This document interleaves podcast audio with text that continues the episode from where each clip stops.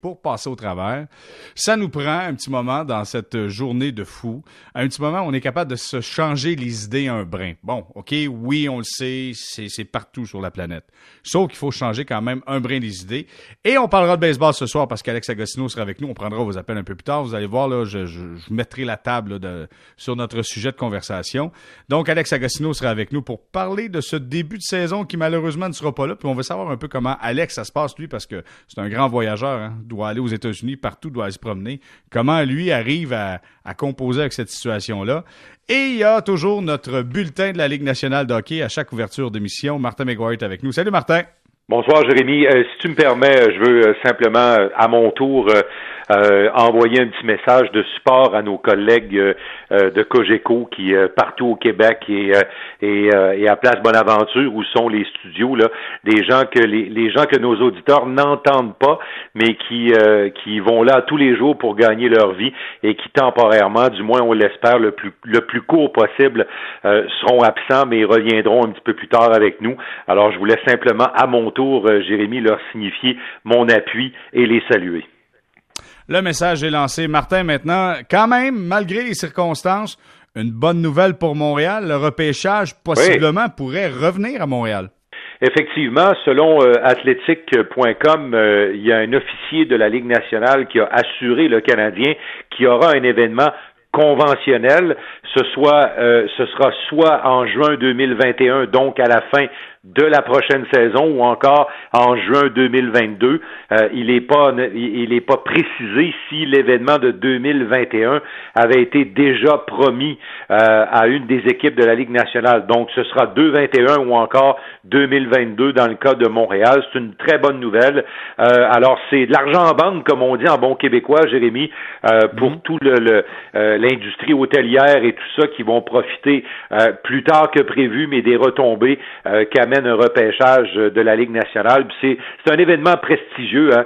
Euh, c'est probablement là, après les matchs de hockey comme tel, après les séries, la Coupe Stanley, l'événement le plus prestigieux organisé par la Ligue nationale, c'est-à-dire la séance de repêchage. Alors c'est une sacrée bonne nouvelle. Euh, dans, dans la nouvelle également, là, on apprend aussi là qu'il est il est euh, très sérieusement considéré ce dont je t'ai parlé euh, il y a de ça quelques jours là, euh, c'est-à-dire la tenue d'un repêchage virtuel. Il y a aussi quand même une, une autre une autre possibilité que le repêchage ait lieu dans un endroit XY là avec avec une réunion de personnes assez réduite là, non pas les délégations complètes de chacune des équipes, mais honnêtement Jérémy, je pense que si on veut faire ça dans la, plus grande des sécurités. Encore là, je prends l'exemple de ce qui se passe à New York actuellement. Euh, je pense que les santé publiques n'autoriseront pas, avant un certain temps, là, les réunions de plusieurs personnes au même endroit. Alors, j'ai l'impression qu'on ira vers un repêchage virtuel euh, pour l'édition 2020. Euh, Maintenant, parlons d'une autre signature du côté du Canadien de Montréal. Jesse Yilonen qui a signé un contrat d'entrée de d'entrée Ligue nationale de hockey. Effectivement, un contrat d'entrée professionnelle, c'est un contrat de trois ans euh, dont les termes sont assez fixés par la convention collective. Il n'y a pas trop de surprises là. Ilonen est un espoir important pour le Canadien. C'est un choix de 2018. Faut dire aux gens, Jérémy, que les joueurs que tu repêches en 2018, là, euh, évidemment, ils pourraient avoir assouplissement en raison de la situation, mais techniquement, les équipes ont jusqu'au repêchage de cet été pour s'entendre avec leurs prospects qu'ils ont repêchés en 2018. Alors le Canadien avait encore suffisamment de marge de manœuvre pour euh, s'entendre avec Ilonen. Euh, Ilonen, donc, c'est un joueur qui a joué euh, avec l'équipe de Lati en Finlande. Il a joué avec euh, l'équipe élite là-bas, avec des joueurs professionnels. Il s'est joint au Rocket de Laval, mais il n'a pas eu le temps de jouer, Jérémy. Il s'est rapporté à Laval, mais il n'a pas été en mesure de jouer. Et bien sûr, après, la saison a été mise en pause. Il a 20 ans. Euh, c'est euh, c'est un gars donc qui entre chez les professionnels, un choix de deuxième ronde en 2018. Euh, il a quand même amassé là une cinquantaine de points en 106 parties chez les professionnels avec la formation de Lati en Finlande. lui également Romanov et quelques autres là, sont des espoirs importants sur qui le Canadien fonde justement des ambitions de voir dans les prochains dans les prochains mois prendre des places dans le grand club. Tu sais, hier, quand on a parlé du défi qui attend les propriétaires avec un plafond salarial qui va descendre, là, on s'est laissé hier soir lorsque je t'ai dit que les équipes qui auront probablement au cours de la prochaine année ou dans les deux prochaines années de bons jeunes qui entreront assez rapidement dans leur formation régulière seront les équipes en meilleure position. Clairement, donc euh, il y aura un, euh, ça sera plus difficile point de vue masse salariale et avec des joueurs comme ça, ben es capable si jamais tu es obligé de laisser partir des joueurs, et eh ben un Ilonen peut arriver et combler un poste au besoin, je dis bien au besoin dépendamment du développement. En, fait, là, tu sais, c'est si tu es capable d'entrer des joueurs qui euh, dont tu contrôles l'inflation de leur salaire pour euh, pour une année, deux années, trois années, si tu es capable d'entrer ces joueurs-là, euh, bon, dans le meilleur des mondes, dans ton top 6, dans ton top 9, mais au moins sur tes tes tes, tes deux derniers trios, les trios 3 et 4, et sur un, un troisième duo de défenseurs, si tu es capable d'avoir un ou deux de ces joueurs-là, ce sont des économies qui sont quand même assez appréciables et les bonnes organisations, Jérémy, entrent au moins un ou deux jeunes joueurs à chaque année qui vient contribuer, là. Pas entrer un jeune pour entrer un jeune, un jeune qui vient contribuer. Bon, si on parle des nouveaux venus dans la Ligue nationale, parlons maintenant des piliers. Ovechkin, Crosby, Giroux, Andersley, c'est des gars qui ont commencé déjà à réfléchir sur un potentiel retour, comment on pourrait s'organiser? Oui, ben écoute, euh, la Ligue nationale euh, euh, tient tient le feu allumé et c'est une très bonne idée là, parce que aujourd'hui il y a eu un point de presse téléphonique auquel ont participé les joueurs vedettes que tu as mentionnés. D'abord d'avoir Crosby et Ovechkin sur le même point de presse téléphonique, c'est quand même quelque chose d'intéressant et il est sorti quelques bonnes lignes tout de suite. Sidney Crosby lui a dit, il dit moi je suis je suis d'accord, je serais d'accord si évidemment la situation le permet qu'on revienne au jeu euh, qu'on aille directement aux séries. Même chose pour euh, Alexander Ovechkin. Ovechkin a été un peu plus tranchant et ça, c'est pas une surprise. Il a dit on n'a pas d'affaire à jouer d'autres matchs de saison régulière. Si on est pour revenir au jeu, on doit commencer immédiatement les séries. Euh, Claude Giroux a été un petit peu plus tempéré. Il est un peu d'accord avec A. Crosby et, Ovechkin sur le fond, mais lui, il dit il faut quand même trouver un mécanisme si on est capable de revenir au jeu avant la à, disons, avant l'été là, ou avant la fin de l'été, dans des délais raisonnables. Il dit faut quand même prévoir un mécanisme pour permettre aux équipes qui se battaient pour une place en série, principalement là, euh, les positions, euh, les positions d'équipes repêchées dans l'Est et dans l'Ouest, surtout dans l'Ouest parce qu'il y en avait plus d'équipes qui se mhm. battaient. Alors Giroud dit au moins organiser des matchs pour que ces équipes-là puissent euh, gagner leur place et donner la chance à ceux qui étaient tout prêts, peut-être de rentrer en série. Mais comme on s'est on s'est dit euh, hier, Jérémy, on est encore très loin de tout ça. Mais quand même, on sent que les joueurs là, euh, s'ils ont la chance de revenir sur la glace, ils veulent passer tout de suite aux choses sérieuses. Martin, c'est incroyable. Je, revisais la séquence des dernières dernières semaines, puis je me disais. Écoute, pas la semaine passée, l'autre semaine d'avant, on avait une saison. Là, maintenant, il n'y a plus rien. Il se passe absolument plus rien. Et ça, c'est, écoute, c'est l'ensemble de la planète qui vit ça. Mais il y a des clubs qui connaissaient vraiment de bons moments avant qu'on prenne cette pause-là, avant qu'on arrête, malheureusement. Et il y a des clubs qui, euh, qui avaient des chances de remporter la Coupe cette année. Il y avait des puissances quand même qui étaient là en place avant la pause. Là. Avant la pause, euh, Jérémy, on était dans un moment assez euh, assez important de la saison régulière parce que euh, j'ai pas fouillé les statistiques au cours des 20 dernières années parce que ça aurait été très long, mais les derniers champions de la Coupe Stanley ont pour la plupart réussi de bonnes performances à compter de la mi-mars c'est vraiment là, dans cette période-là, entre le début du mois de mars et la mi-mars, que les équipes qui font un bon bout de chemin en série se mettent en marche. On, voit qu'ils atteignent une certaine euh, vitesse de croisière. Vous allez me dire, cette vitesse-là peut casser en série? Ben oui, elle peut casser. Ça a été le cas du Lightning de Tampa Bay l'année passée qui ont eu une vitesse de croisière impressionnante du premier match régulier jusqu'au dernier, en plus de réécrire tout le livre des records ce momentum-là a été brisé par les Blue Jackets de Columbus. Alors, c'est pas scientifique, mais je vous rappellerai quand même que les Capitals de Washington, il y a deux ans, étaient la meilleure équipe de la Ligue nationale à la mi-mars et ils sont, euh, ils sont sortis champions du processus des séries. Alors, qui étaient les équipes qui étaient en bonne position au moment où la pause est arrivée? Les Flyers de Philadelphie avaient la plus belle séquence. Ils avaient perdu un seul match à leurs dix dernières sorties. Euh, ils, étaient ils étaient troisième au niveau du différentiel dans la Ligue nationale avec un excellent plus 36. Il n'y a que les Bruins et le Lightning qui étaient devant eux dans ce chapitre-là. Et ce qu'il faut dire aussi des Flyers de Philadelphie, c'est qu'ils avaient commencé à chauffer les Capitals de Washington.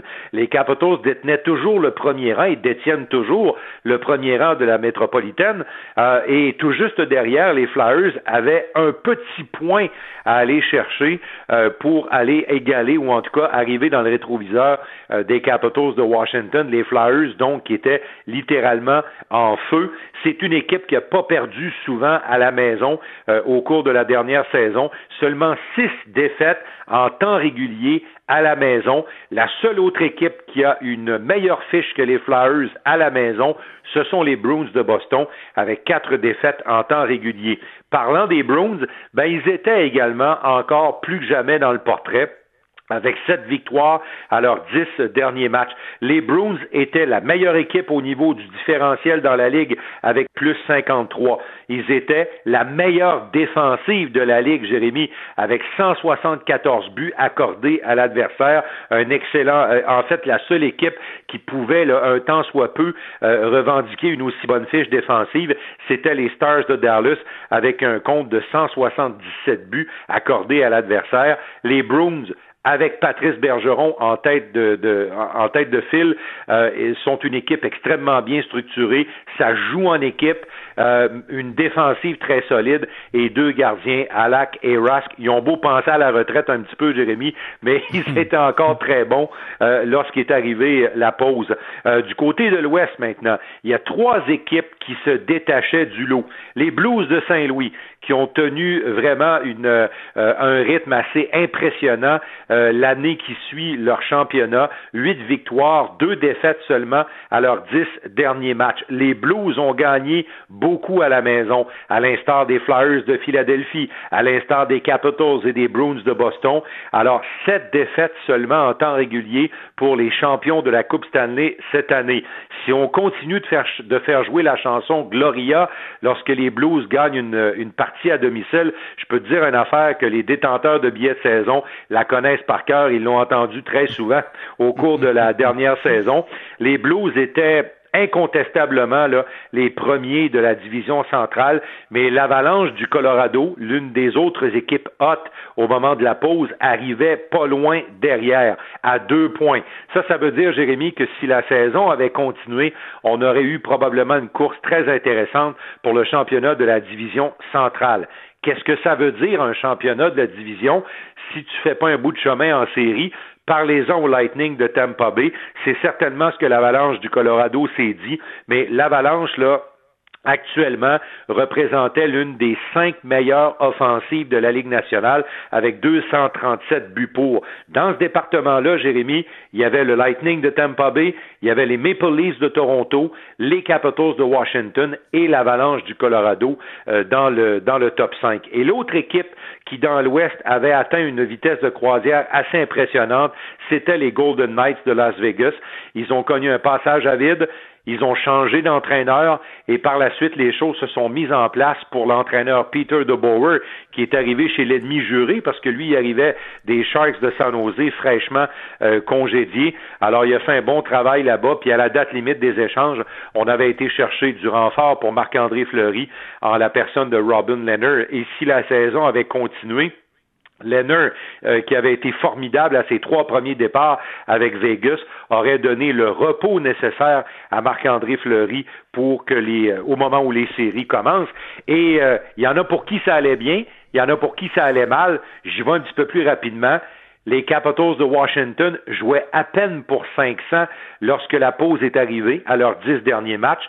Les Penguins de Pittsburgh étaient sous la barre des 500, mais ils s'accrochaient quand même assez solidement à leur troisième position de la division métropolitaine parce qu'ils avaient pris un peu l'avance sur les Hurricanes de la Caroline. Le Lightning de Tampa Bay avait battu le Canadien. Est-ce que, c'est, est-ce que ça les aurait relancés comme ça avait été le cas dans le temps des fêtes? Ben peut-être, parce que le Lightning avait seulement trois victoires à ses dix derniers matchs au moment de la pause. Baisse de régime également au niveau des Stars de Dallas qui avaient connu des blessures avec le gardien Ben Bishop en tête qui avait été blessé là. Euh, et à Toronto, on dépassait à peine le cap des 500. Alors ça, ce sont les quatre équipes euh, les cinq équipes, qu'on pouvait considérer comme des équipes favorites, des équipes de tête, qui, au moment de la pause, à l'inverse de ceux que j'ai nommés tout à l'heure, étaient en baisse de régime.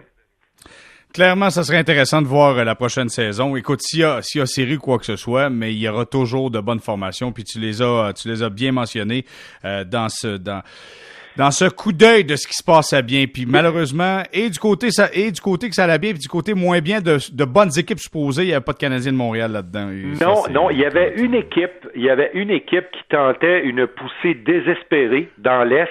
Euh, pour une place, euh, pour, pour une des deux une des places repêchées, euh, c'était les Rangers de New York. Euh, les Rangers là, tentaient vraiment de pousser très sérieuse avec euh, un jeune gardien de but recru arrivé de la Ligue américaine euh, qui, qui, avait subi une blessure dans un accident d'auto, mais qui là était revenu au jeu et qui inspirait actuellement les Rangers.